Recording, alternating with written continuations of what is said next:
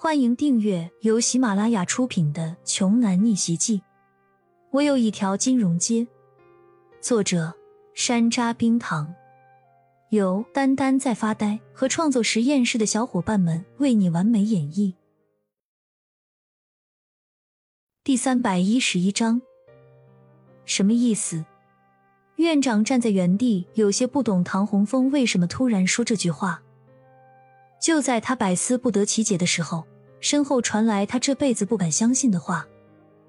唐洪峰正是单膝跪地行礼说：“师傅，您的医药箱我带来了。”听对方说完，院长又立马晕过去了。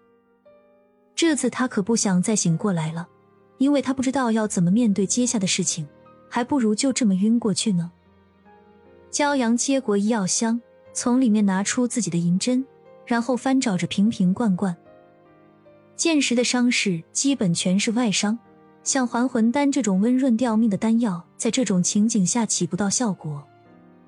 现在需要的是补血疗伤的宝药。翻找了好一会儿，终于找到了父母留下的枯青丹。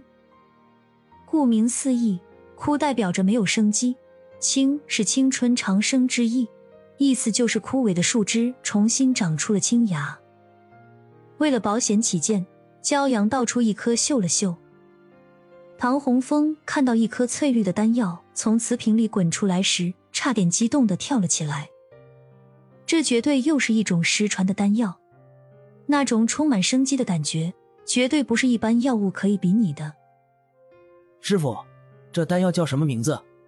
唐洪峰痴迷的问向骄阳。苦青丹。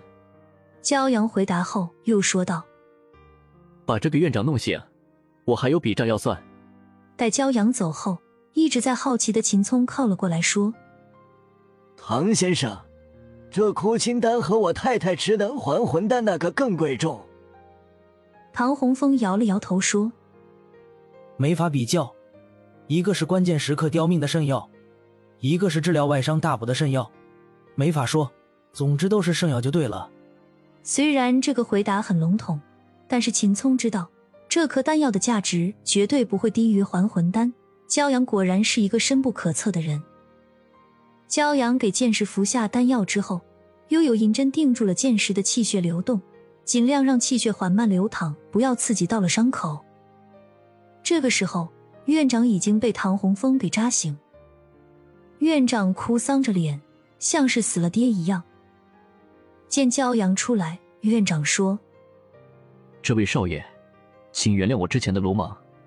只是您私自冲进手术室的确有违规定啊。这种事情让我们的医生来做就好了。骄阳慢慢走到手术室门外的长椅上坐下之后，才说：“把你叫醒，就是为了和你说这个事情。你们医院的医生是不是见到重大的病患都喜欢直接判死亡啊？绝无可能。少爷，虽然您是唐洪峰神医的师傅。”但也不能这么诬陷我们医院啊！院长理直气壮的说道：“什么诬陷？”骄阳冷哼一声：“小妹妹，你说说之前在手术室里发生的一切。”骄阳对着一样疲惫的小护士说道：“小护士跟着骄阳进行了高强度的手术，骄阳的速度和手法太快了，他必须高度集中精神，听从骄阳的指令行动。”所以这一场手术下来，跟打了一场仗似的。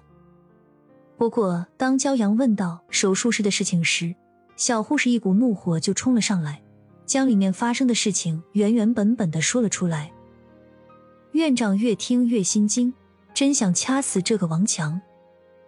唐洪峰冷冷的瞥了一眼院长，淡淡的说：“看来我有必要向医学协会谈问一下青城医院的事情了。”院长这个位置，你当的时间也够长了，该换换了。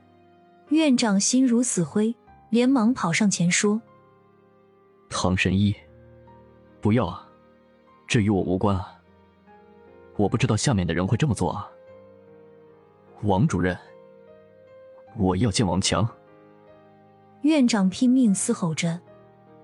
骄阳淡淡的说：“院长，请安静。”这里是医院，还有很多病人要休息。院长使劲连着头点，跟哈巴狗一样，压低了声音，整个脸涨红的跟气球一样，对着王主任低吼：“快带我去见那个王八畜生！”